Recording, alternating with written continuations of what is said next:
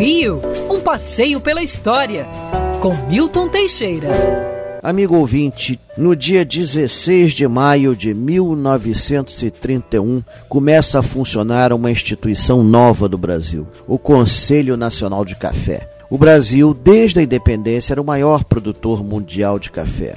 Mas no final do século XIX, a superprodução estava levando à baixa dos preços. Em 1906 foi feito um acordo do qual o governo se comprometia a comprar os excedentes e estocá-los para colocá-los no mercado em épocas de baixa. Isso funcionou mais ou menos bem até 1929, quando houve superprodução e houve o craque da bolsa de Nova York. Sem dinheiro, os americanos deixaram de comprar o nosso café. O Brasil entrou em crise, houve a Revolução de 30 e Getúlio Vargas foi alçado ao poder.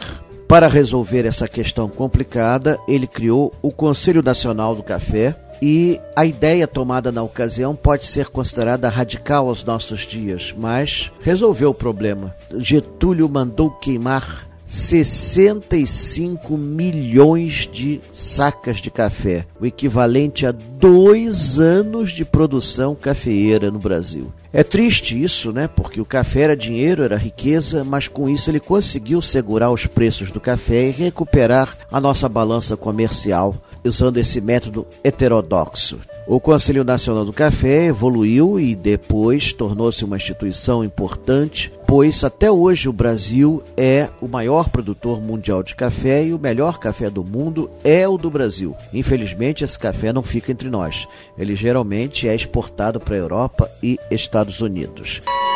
Quer ouvir essa coluna novamente? É só procurar nas plataformas de streaming de áudio. Conheça mais dos podcasts da Band News FM Rio.